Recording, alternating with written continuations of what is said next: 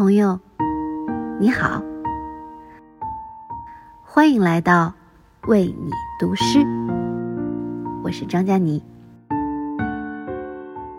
总是漂泊在城市的你，是否还记得乡野的潺潺溪流，一望无际的田野，阳光、山峦、水珠、丁香，万物都在低语。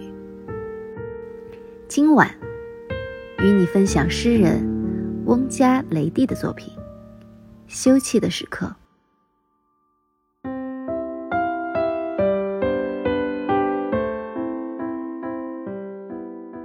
谁将伴随我去田野？阳光散射在低头弯腰的草上，